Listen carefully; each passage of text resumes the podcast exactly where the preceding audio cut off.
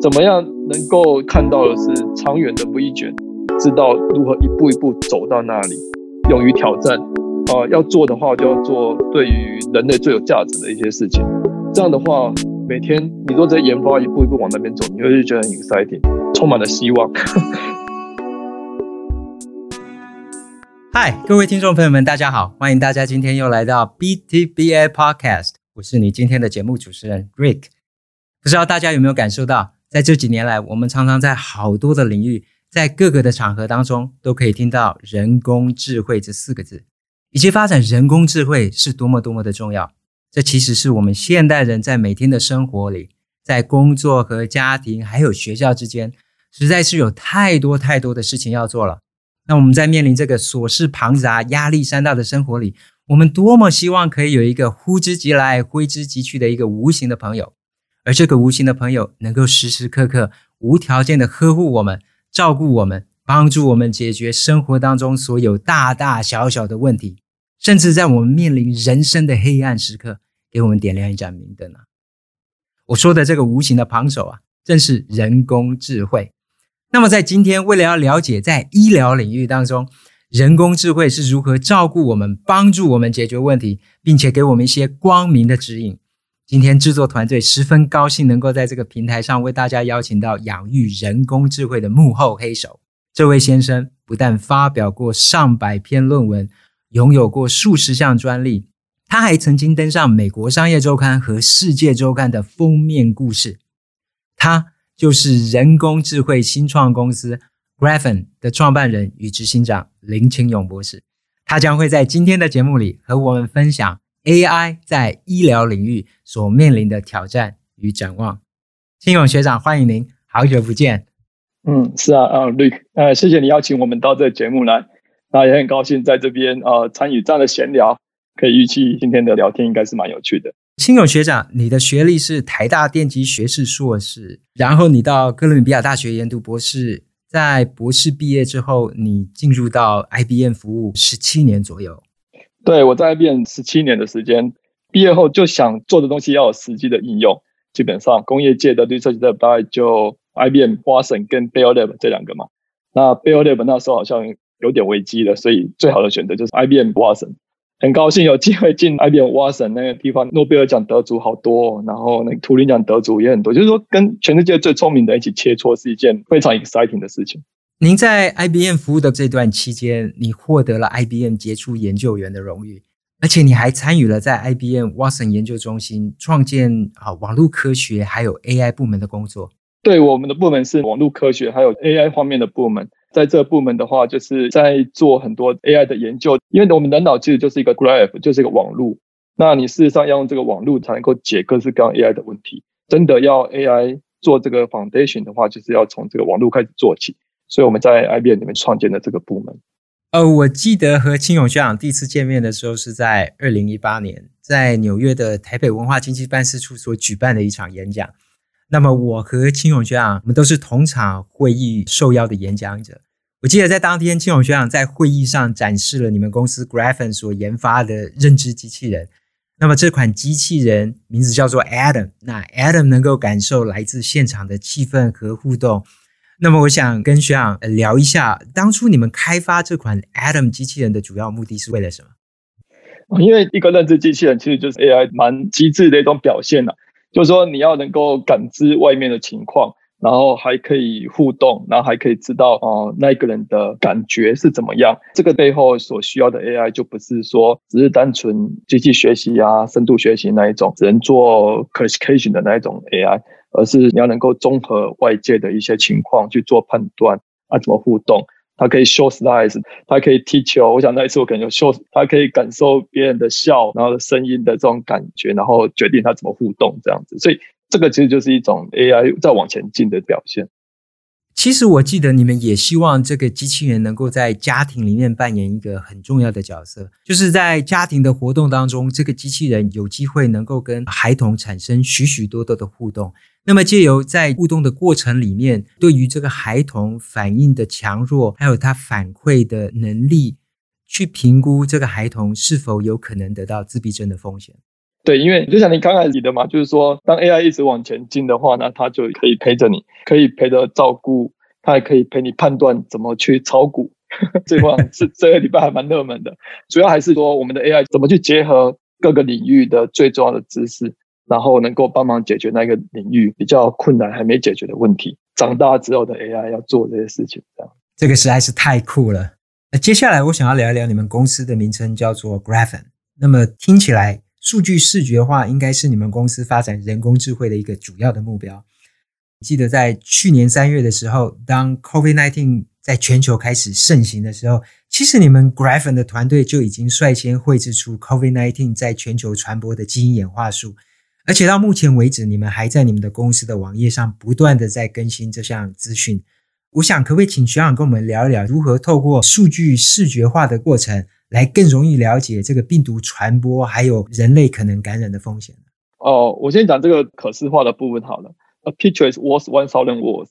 如果说我们那时候把那个病毒演化用写的呵呵 出来的话，可能不会像那篇文章天下一报道的话，就大概三十万个人看，就不会有这么大的吸引力，对不对？我们人都视觉动物，我们都看，然后就很容易去理解一个影像，字上有相当多的讯息。那 Graphene 的这个 Graph 其实是 Network Graph 的意思，中文的话刚好都是图，所以两个就是会有点 confusion。Network Graph 事实上是整个 AI 的基础。就是我们其实是用 Graph 去 enable solve 很多问题，所以我们这个英文的名字等于是图网路来解各式各样的问题。像我们中文的名字叫图册，我们就是说用图 g r a Computing 来建构整个大脑的架构，它可以形成策略，怎么去判断，怎么去理解。那关于 COVID-19 的 monitoring 的话，我们现在是持续在 monitor，比如说像全球 virus sequence 的数字已经超过了四十万。我们就是持续在观察，说这些变异它到底会造成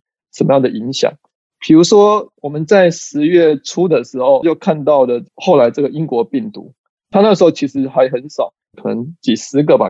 但是我们那时候就看到说它变化在哪里，然后它会造成什么样的影响。所以我们那时候在十月初在台湾中研院办的 International Symposium on COVID 的时候，我们就提出警告。这个变异非同小可，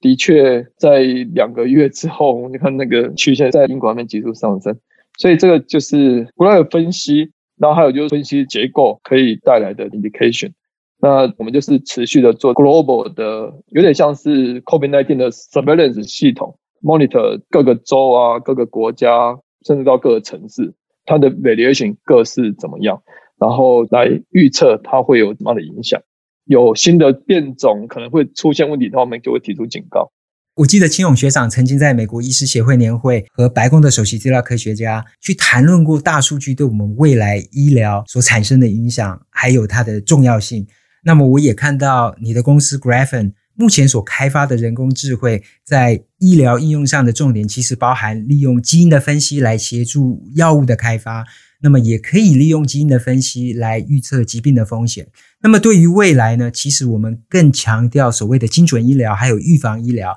可不可以请学长跟我们聊一聊，以你的角度来看，这个人工智慧是如何可以从基因的分析来帮助我们预测得到疾病的风险呢？传统的，你如果只是做基因分析的话，可能你你拿回来好长好长好长几十页的报告，或许专业的人他可以看出一些所以然来吧。一般的 consumer 的话，这个真的是不知道从何看起。我们在用 AI 做基因分析的话，哈，AI 要 pursue 的一个重点就是说，怎么样能够让你找到报告的重点，而且什么是最有 risky 的东西。那这个其实是很重要，因为你想想看哦，就是说，当我们这个 Internet 在那个混沌未明的时候，就是九零年代刚开始的时候，或者说九零年代中的时候，那时候没有 Google 存在的时代。你这个 Internet 就只是大部分就是 email 啊，或者说开始有一些 website，但是我想现在大家每天生活都离不开 Google 了吧？就是说怎么样能够找到你要的 information？那其实他们一开始建这个公司，最主要就是根据图学的概念，怎么样能够在所有的这讯息里面找到哪些是最重要的？找到最重要的时候，把它 ranking 出来之后，那你去 search 的时候，就照着这个 ranking 给你结果。那这个就等于是把混沌未明的东西突然间打开了一个亮光这样子。那我们的 AI 其实就是朝着这方在走。我们现在做的是全基因检测。那这个三点二 B 点的 pairs 这么多的核酸点的话，看到 SNP 或者看到其他的，一个人大概有五百五十万跟 reference 会有不一样的点。那你五百五十万的话，你随便都可以 hit 到几千几万的 risky。那我都不知道任何人，你看到这几千个几万个你可能会得的病的话，你怎么去处理它，对不对？所以这边也是一样的概念，就是说我们做的就是怎么样才能够去判断基因检测完出来之后，哪些是对你最重要、最 risky 的东西，哪些是你要注意的，就全部是一个 ranking 的概念。那这个就非常重要，就有点像说 Google 改变了整个 Internet 的生态，我们也希望我们这样的研究可以改变基因检测它的真的的有用的地方。所以你刚刚提到 ranking，我想要了解一下，你们 ranking 是根据一些什么样子的凭据去去除掉许许多多人为的偏见呢？对，这个就是某一种程度的大数据的影响，就是说。各式各样的专家去共同判断，有一些共识，哪些是可以依据的，哪些是不能依据的。听众可能很多在学术界知道，paper 真的是非常非常多。那 paper 这么多的话，你怎么去念？哦，我们是不是用 AI 其实就有机会去了解一篇 paper？所以就像我们最近用很多这种自然语言学习的方式，让那个 AI 去读大量的 paper，比如说这 paper 到底它的 cohort 是什么？它研究的病是什么？然后最重要的结果是什么？资料是有哪些？那这些的话，通通就是电脑自己去读，所以这样的话就可以 scale。这个其实只是第一步，因为你要能够 rank 很成功的话，还有就是说你能去读的部分。比如说像我们在写这种 research paper，就知道说你要去追求在好的 journal 去 publish，这个当然是希望做到的。那另外当然还有就是说你的 paper base citation 多少？那 cite 你的人是不是也是 high reputation 的人？那这个都是相当重要的依据。那如果说你的一个研究出来，然后后面几十篇、几百篇，甚至几千篇的 citation 的话，那我想某种程度就等于是一种专业人员对你的 voting。当然，他 vote 你不一定是你的 paper 写得好，有可能是你的 paper 写得很烂，然后你误导，他也可能会 cite 你。那个就是要 AI 去判断说他为什么要 cite 你。那但是 overall 来讲的话，这就是一种 reputation 的概念。如果说你的东西一出来，越多好的 paper cite 你，那些 cite 你的 paper 它本身又被很多 cite 的话，某种程度就是对你的一种 reputation 的信任投票。那这样子的话，其实就可以消除偏见，等于是让整个社群的人来判断你这个研究是不是可以信赖的。那这是一个蛮重要的一种概念，你怎么样才能够把这样的 trustworthiness 导到这边来，然后你就可以从这个来帮助判断结果是怎么样。当然，我们还要加入其他的很多因素。比如说这个疾病是不是罕见啊？哦，然后这个基因的变异型是不是罕见啊？这个病是不是很重要啊？因为有的时候是每个人都会患的病，那讲起来也没有意思。但是如果是特别的话，都能够 highlight 出来。所以就是说要考虑各式各样的因素，然后去综合判断。那这个的话，我想人就很困难。你 如果说我们全基因检测完这么多，那个单一个 file 就。我这个 MacBook Air 两百五十六 G，它其实换我自己的那个全基因资料已经都满了，所以这个没办法用人去处理啊。所以基本上 AI 可以在这方面扮演很大的角色。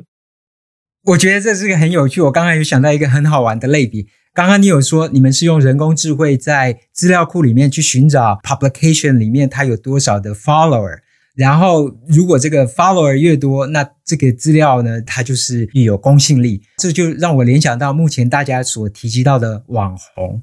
来看，但现在的网红有太多人为的偏见了。那么我相信，借由人工智慧来寻找出的 publication，然后以它当作为 ranking 的一个标准，人为的偏见是比较少。再加上这个数据呢，它又具有公信力。那么当然，这个网红他的形象当然都是非常非常正面的了。嗯，接下来我想继续请教，你们公司的人工智慧是如何利用个人的全基因资料来评断一个人获得疾病的风险的？所以，我们预测风险哦，其实有两种哈，有一种是直接从全基因检测你的先天的基因的风险，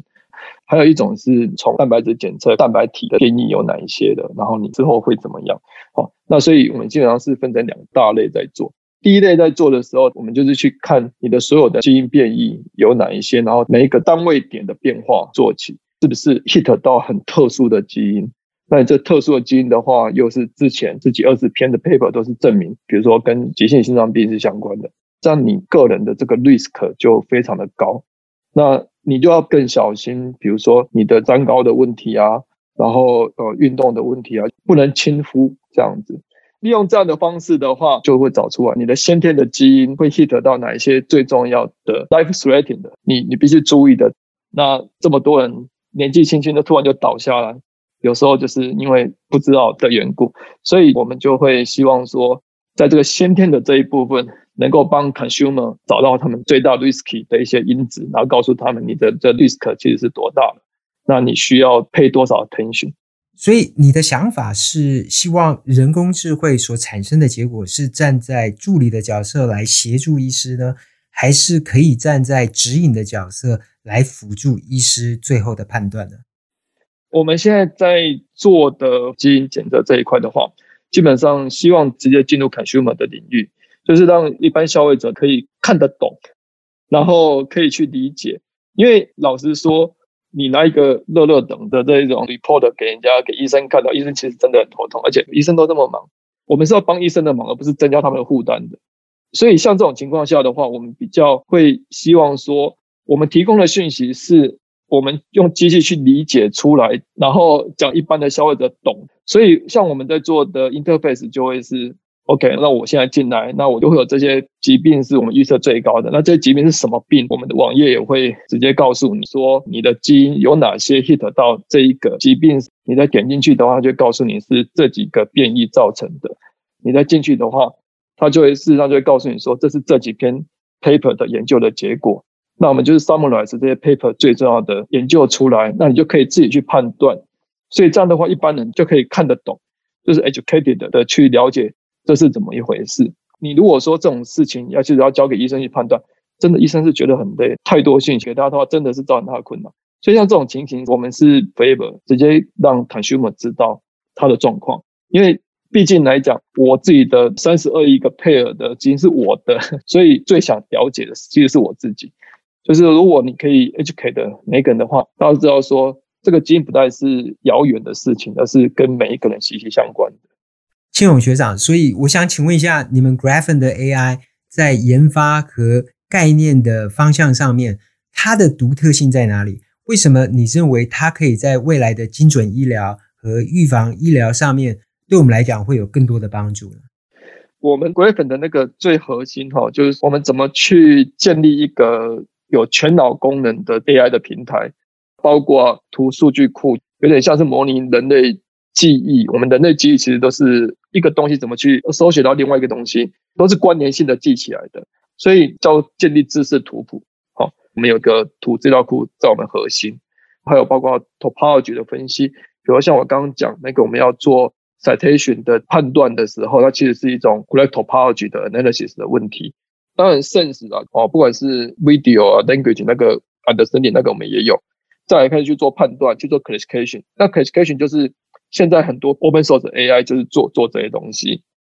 更重要的是说，我们人大脑一直演化，我们跟动物不一样的地方，其实就在我们前额叶的这一部分。那这一部分就是掌管你的 perception，就是说你对别人的理解、同理心，然后还有你怎么去理解一个事情的来龙去脉，它为什么会这样，什么事情会导致什么样的结果？有这样的问题发生的话，我要怎么去解？那 reasoning 的话，在接下来 strategy 是什么方式去解这个问题才是最好的？然后在一个 pipeline 把整个从头到尾包起来，所以我们就是建了这么一个独特的全脑功能的 AI 平台。那这就是别人没有的。那所以他们的 AI 可以做到的事情就会 limited。有做到这样的全脑功能的话，才有办法去判断，像我刚刚讲的 medical document 怎么去理解它，甚至怎么去了解发生什么事情的。然后我们才能够用它做这种 detail，然后去做到制药的，然后甚至去预测 pathway。有这个层次的 AI 的话，你就可以做到医学想要解的问题，而不是说 AI 只是医生的助手。因为有很多其他地方在谈的 AI，就是说 AI 怎么去帮医生做一些事情这样子，在实际上的话挑战不小，因为你还要叫医生去教他。那可能有一些比较特别的，比如说影像判断，这个很多有重复性的事情，可能会愿意去教吧，因为他都很烦。可是你如果说更精细的，你必须要有智慧去判断的东西的话，那医生可能就不愿意去教一个 AI，然后我要教他做什么？以后取代我吗？还是怎样？就是，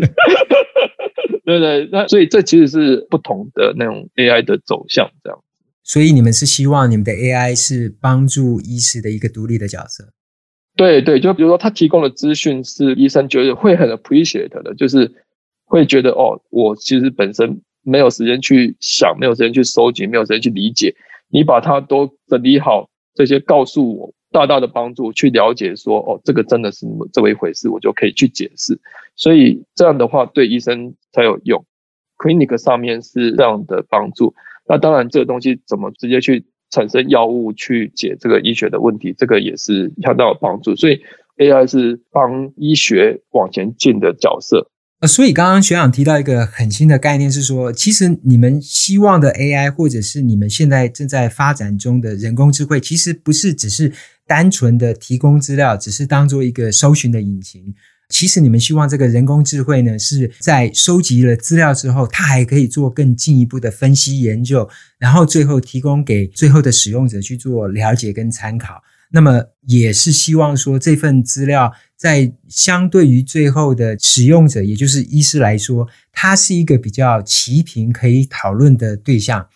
因为如果说这个人工智慧最后只是提供一份文献搜寻的结果给医师，然后让医师自己去想办法，那么其实最后医师对于这个文献搜寻结果所产生的解读呢，它又会受到许多人为偏见的影响。那么这样子的人工智慧其实就会失去它本来应该有的意义。对对对，我想这个其实是很重要的概念，就是说。其实我们人跟人在沟通哈，都也需要说去解释为什么这样子。我会这样子提，它背后的原因是什么？可能是根据哪些研究啊造成这样的结果，对不对？我们都会很希望知道说为什么是这样子，因为要不然的话，我如果不知道为什么的话，我没有办法去改变我自己的什么行为啊，就很盲目，对不对？我也不知道怎么去信任他，或不要相信他，那这样其实是没有用的。就是说，你如果是没有办法解释的 AI，其实大部分的 decision maker 根本不知道。我要信任这个黑盒子吗？那这黑盒子告诉我往东，我就该往东吗？那出问题是你这家做 AI 的公司要负责，是不是？我就不用负责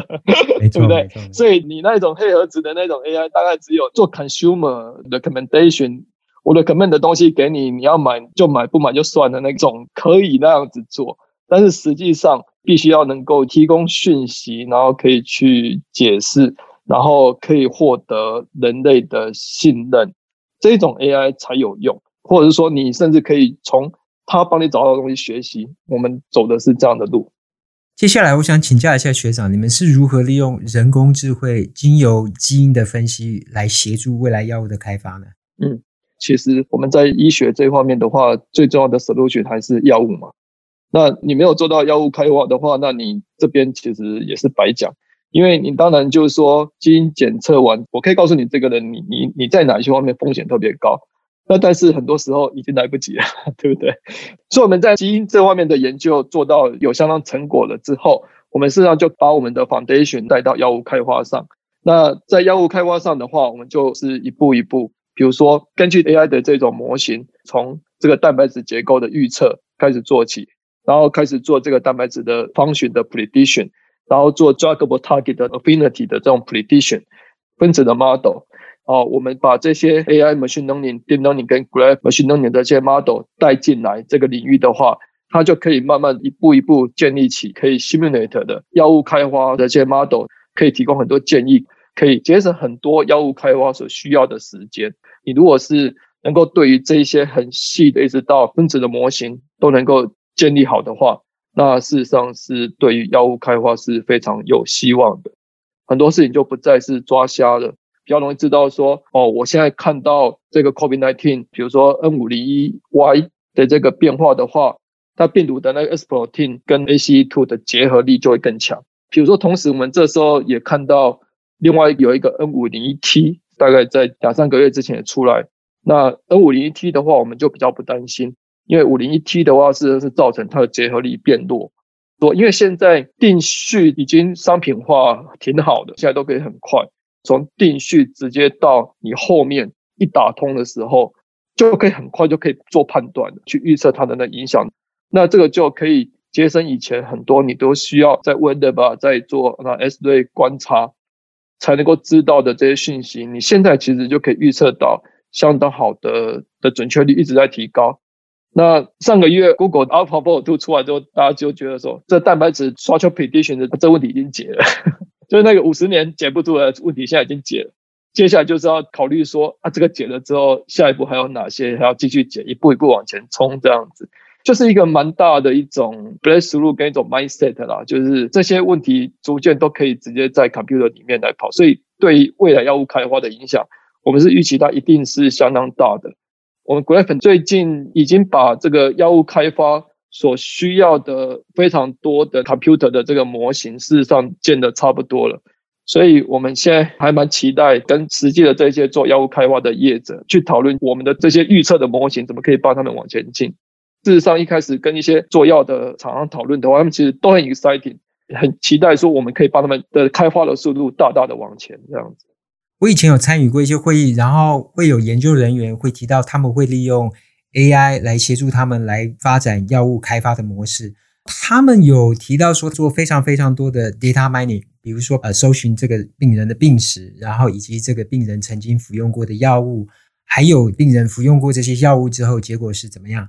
那么，这个 data mining 在你们 AI 的建构过程当中，它扮演什么样的角色？它很重要吗？我们走的路有时候跟别人一般的 AI 可能有点不一样。其实我们以前的 AI 也是这样子，因为以前的 AI 的话，它是仰赖于资料一进来，然后从资料去预测它会怎么样。那从病人病史的话，我想，因为没有两个人是一样的，他的那个基因表就不一样，他的生活环境就不一样，他的性别、年龄什么都不一样。你硬要把它放在一起去训练的话，那我们也不知道那个训练出来会是什么。所以老实说，那个有点是 garbage in garbage out 的情况。所以说，在这一个领域上，我们进来一阵子之后，就觉得说，this is not the right direction。你不能就是一直去追求说你要拿一大堆病人的病例，你要去做一些 prediction based on 的病例，我觉得那个是 not not not the right way to do 了，所以我们才会觉得要往下，要往下做，一直做到最底层的基因 amino acid 的它的蛋白质的结构，从这一边建立起来这个 model 才能够比较好的去预测疾病的走向，必须在这个层次来做，而不是在病例方面去做。我们自己想通之后，其实就很多事情就豁然开朗了，就不会一直追求。比如说，大家都讲说我们的健保资料库有大概啊二三十年资料库是一个宝库。对。那几年前刚创业的时候，也是在想说，哦，这的确是一个宝库，想办法怎么去解决 privacy 的问题。可是当我们自己在这个领域越来越深入之后，就越来越想通了，那个不是重点。你即使抓回来那么多去做圈的话，你也很难做这个所以然来。那所以你必须要真的是往下扎扎实实的往这个科学最底层去做做起的话，你就能够开始真的去预测这个人的疾病的走向是什么，然后哪一种药会造成他会有抗药性，分析整个这个蛋白质结构的问题。那我这种药对他他会抗药，确确实实知道它是因为这个 amino acid 的造成这个结构上面才会有这样的结果。那我们就可以知道说，哦，那我这个人就不适合用这一个药。所以慢慢的，其实。也是把很多医学上的治疗解密，比如说这么多人，就是有七十 percent 的人会成功，三十 percent 会失败。那其实每一个人都想知道是我是那七十还是我是那三十，对不对？但是医生的话他不知道啊，所以就是慢慢的希望把这些通通都解开来，这样的话就有机会比较能够成功的用 pathway 来分析这个人到底会是走哪一条路。那走这条路的话，我应该用哪一种药，甚至未来开发个人的药来帮助他。所以这其实就是我们制药之后的第三块的应用，其实就在这一种 process pathway 的 prediction。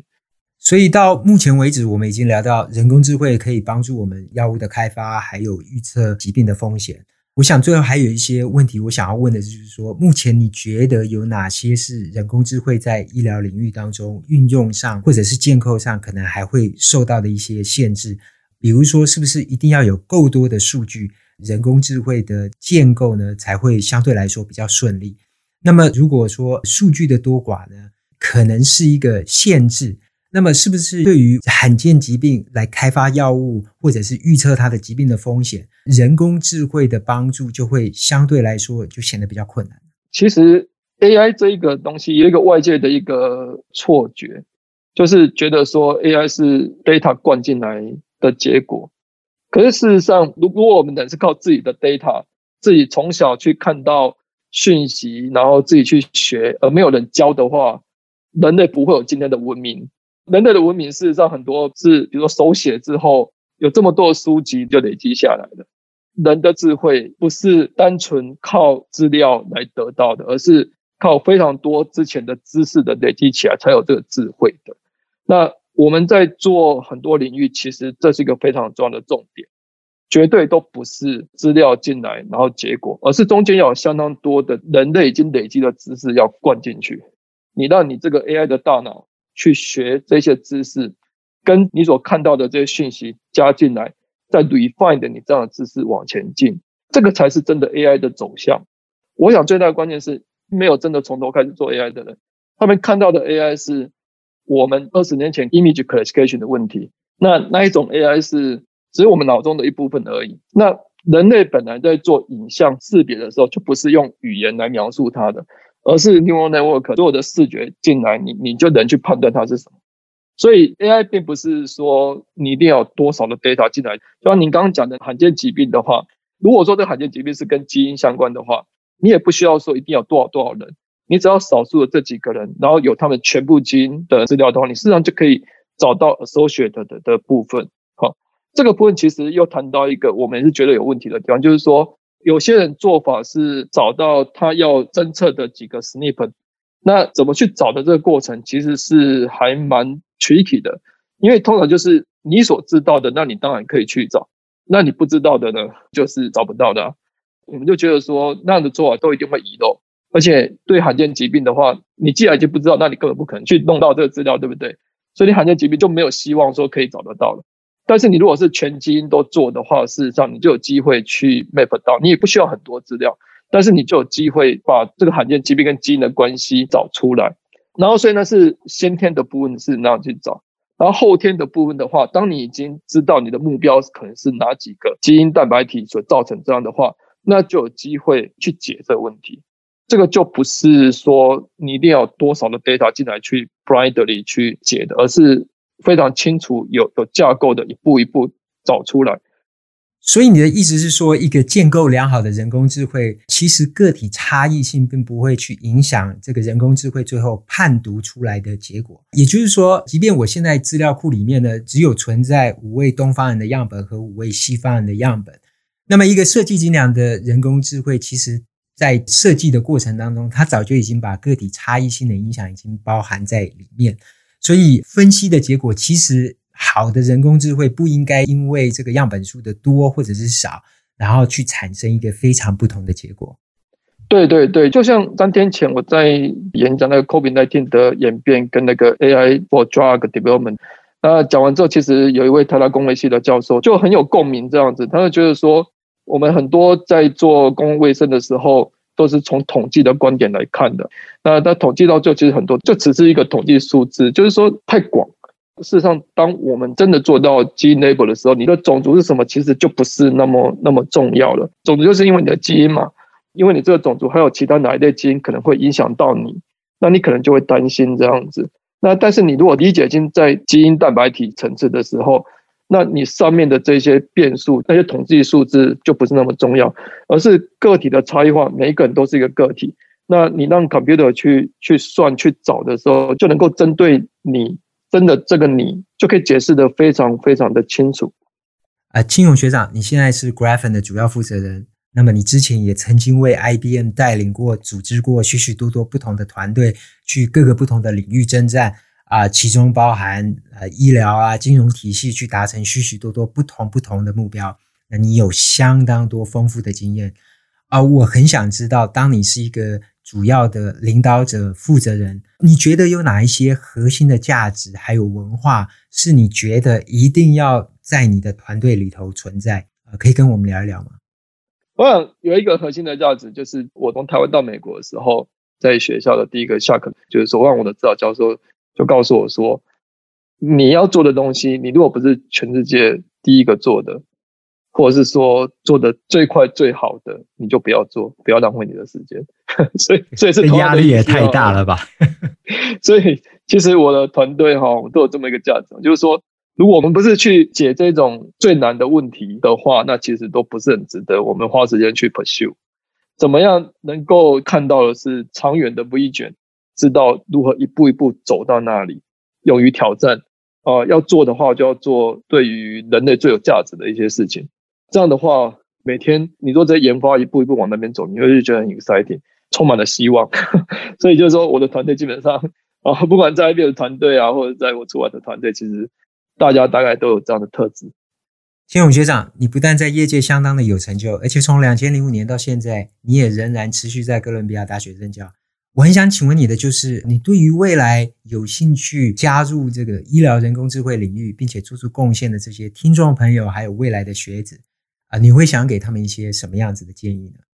我想我在各大带学生哈，其实跟我带研究员其实都还蛮像的，我都会鼓励他们要把眼光看远。你不要别人做什么事情，你就把它 copy 下来，然后去重复一样的事情啊！你要去了解这个问题，它最根本的问题在哪里。然后你在学校所需要学的就是一步一步、踏踏实实的怎么去解这个问题。我们在学习过程中，其实最忌讳的是要弯道超车，就是说不要 不要整天只想着说怎么样 build 到这个 solution 出来，我会比人家快，就马上就有那样的结果出来。拿一个这个拿一个，然后根本不知道下面是怎么一回事，那这样的话是相当虚的，所以我都会鼓励学生哈，不管就要培养你有一个这个英文的 T 的这个能力。那 T 的能力就是说，你在一个领域是从最底层开始想起，从下面确确实实往上建起来的，然后你要保持着你这个广泛的理解跟应用的可能性。那你如果说你自己的专长建立了之后，你事实上在很多地方你可以发挥，而且可以互相去影响。所以必须要能够有这样的能力，就是说，一方面你的视野要广，你的专业要深，不管在学校或者说在做研究的话，其实都要具备这样。那这样的话，你就很容易成功，然后在很多地方可能都可以有很大的 impact。讲到这个成功的部分啊，这个学长在美国有这个创业的经验，不知道学长要不要跟我们聊一下创业的甘苦谈？没有那个。创业的好处就是比较自由哈，你可以朝着你想去做的方向。那创业的辛苦就是一一年多以前吧，各大的商学院请我回去参加个座谈，我们那个座谈的题目是创业，你怎么从一到十到一百？我在那一天我就跟大家讲说，创业你要知道，其实不是怎么从一到十到一百。而是怎么从一到零点一，甚至只有零点零一的时候，你还可以回到零点五，然后然后到十的时候又掉下来一的时候，还可以回到一百。创业你要知道，就是说一定会有这种上上下下，而且是那个你要建立你的 business model，你要建立你的 customer base 的时候，那一段时间是相当漫长的。那你必须要有能够坚持，就是说不管在怎么苦的时候，你也能够走过去，然后这样的话才会有机会，就不会一帆风顺的。当然。有些人创业是属于有富爸爸的创业，有大公司在加持，然后给你一笔钱，让你去做，他的客户就给你。那种比较像是 spin off 啦，跟创业又不大一样。就是说要有心理准备，不会是所谓的一帆风顺。所以你有时候就是要居安思危，这一点就很重要。呃，我想这个是给予所有不是靠富爸爸创业者的一个很好的鼓励啊。下一个问题，我想请问的就是学长很积极的参与跟台湾的产业共同合作，而且你也非常积极的协助培养台湾的 AI 人才。那么你自己期许在未来的十年之内，对于你的公司或者是你觉得台湾，你希望可以看到或者是达成什么样子的目标吗？其实我以前在很久有一段时间跟台湾的来往比较没那么多，好，那一阵子，比如说回去可能就给个演讲而已，没有像最近几年真的是还越来越深入在台湾建立团队，然后在各个产业哦互相互动这样子。台湾的话，我们是有蛮大的机会啦，因为我们的电子业其实基础非常的雄厚，那我们整个生医产业人才非常的多。怎么去结合这两个领域，其实一直是台湾的一个很可能的一个 differentiator。这边的话，其实还有一个问题是在于怎么去结合哈，因为你如果只是单纯是电子跟医学去结合的话，你可能出来的都是医材的部分，而不是真的去解这个医疗的这个问题。所以那个 gap 其实是蛮大的。台湾有点比较弱的是，我们资讯产业比较弱，因为我们的软体的人才不是被吸到我们的电子业去的，要不然就是去替国外的大公司工作。那所以，我们软体的人才需要的量，其实应该就是要越来越多。然后，它跟生物领域的那个结合也应该越来越大。因为其实我觉得最近好像因为 COVID 的关系，哈，其实大家越来越了解这个生物产业，还有就是资讯业可以带来的一些帮助，就越来越多人有兴趣。那所以就两个领域的结合，我们可以看到它其实是越来越多人愿意投入这个方向。某一种程度也是像我刚开始提的，就是当我们利用资讯电脑的这个方式的一些计算，可以帮忙去解这些生物的最核心的问题，可以在它上面有一些帮助的时候，那可能越来越多人愿意去投入这一方面的研发。台湾这一方面其实有机会可以有一些比较突破性的东西可以做得出来，这样子。呃，所以从这个角度来看的话，我们是觉得大方向是挺有希望的。那还有另外一个，其实我们台湾人做事情其实是蛮踏实的，都是我们会一步一步的从下面累积上来做。我们现在公司在成长的过程中，就发现，当你下面扎扎实实懂的时候，上面什么问题都会解。啊，你如果只是上面解一个问题的话，下面不懂的话，那那就常会卡死在那里。所以这其实是我们台湾的一种优势，在文化教育上也有这样的一个特质。不管是在我们的产业的方向，还就是说我们的教育跟能力的方向的话，其实是蛮有机会的。那所以也也预期说，台湾在未来五到十年做的事，不是说看一个应用，然后就是直接讲那个应用是什么，而是这个领域的话，你怎么样才能够从下往上解这个问题？这样才会成功。我们的护国神山台积电怎么成功的？是因为往下一直在扎实在解最基本的问题，这样我们的产业才能够在全世界竞争。如果我们看到的政府想资助的直接就是最上面的应用的话，那没有办法出国门。你如果是下面的东西是别人的，是是 open source，很简单，你拿这个东西去其他国家的话。人家说啊，你这个是从这边 copy 过来的，我自有资料，我为什么要你台湾的东西？不 make sense。即使那个地方做再多的话，都出不了国门。你如果没有从最下面站起来的话，你那个没办法在国际竞争。所以这是一个蛮重要的概念，也得要掌握，这样我们才有办法能够开花茁壮。我记得之前和你聊天的过程当中，你也提到。不管是在台湾创业，或者是在世界各个地方创业，你也希望这些创业的负责人的想法能够尽量的往全球市场的角度来扩展，而不仅仅只是去局限说我们台湾的市场或者是当地的市场需要的是什么。对，因为如果只是说在台湾成长的话，可能看到只有我们台湾这块土地的一些东西而已，可能就不大知道说别的国家是怎么样。那你做的东西是不是别的国家有人会做？因为不见得你台湾做成功，别人就会想要啊。我想这是一个很重要，就是我刚开始提的这个 vision 的问题，是不是你做的东西一开始就打算做全世界最好？你如果没有这个 guts 要去往这方去冲的话，那大概永远可能出不了国门。那要去想我们要做什么东西才能够 differentiate，才能够往外。所以我才说台湾有些优势是在于，比如说我们电子产业是非常强大的，所以如果说我们的东西，有做到跟电子 hardware 相关的话，那可能会有机会会成功，因为别人做不来的。但是如果你做的东西灌资料进来一个结果的话，那这个别的地方可能人家会比你做得好。所以这个就是说我们在竞争的时候就要去想说这个国际竞争力在哪里，那这样的话才会比较有机会，才能够做大做得起来了。其实大部分是这样。听勇学长，我非常的好奇，可以请你聊一下为什么你会想要积极的投入人工智慧在医疗领域的研究呢？这不知道跟年纪有没有关系啦，就是说你老了之后，其实就是开始会生病，对不对？对啊，就是说你身体会开始走下坡，那你其他做太多有什么用呢？你其他领域做了半天，如果这个生老病死的这个问题没有解决的话，那你其他都是白做的。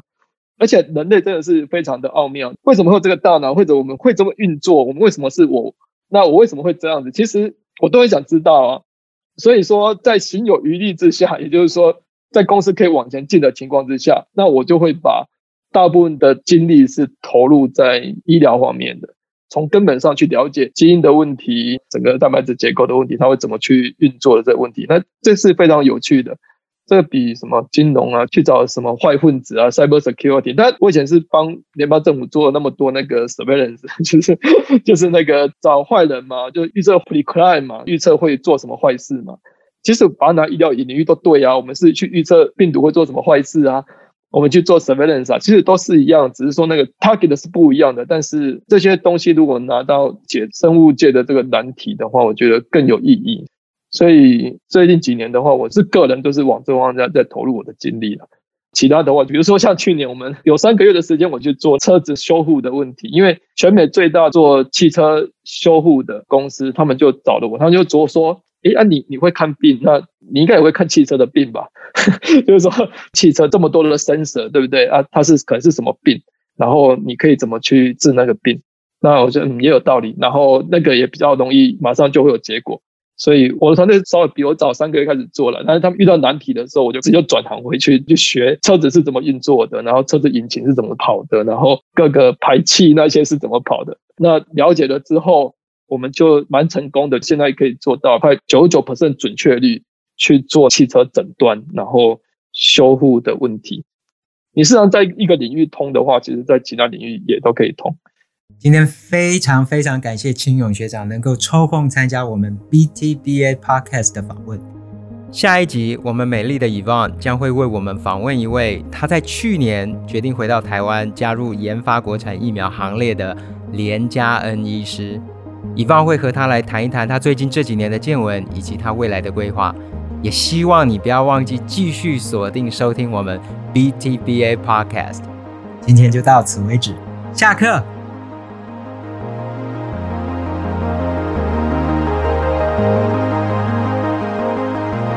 生技来一课是由 Boston Taiwanese Biotechnology Association 制作发行，台北驻波士顿经济文化办事处赞助。我们的制作人有范恩、Richard、Joe、Yvonne、Erica，还有 Margaret。后制人员有 Joe 和刘继秀，宣传则是我们的 Phoebe 蔡涵婷。我们的信箱是 tmrbiotech.moments@gmail.com，欢迎来信给我们。谢谢你的收听，我们下次再会。拜拜。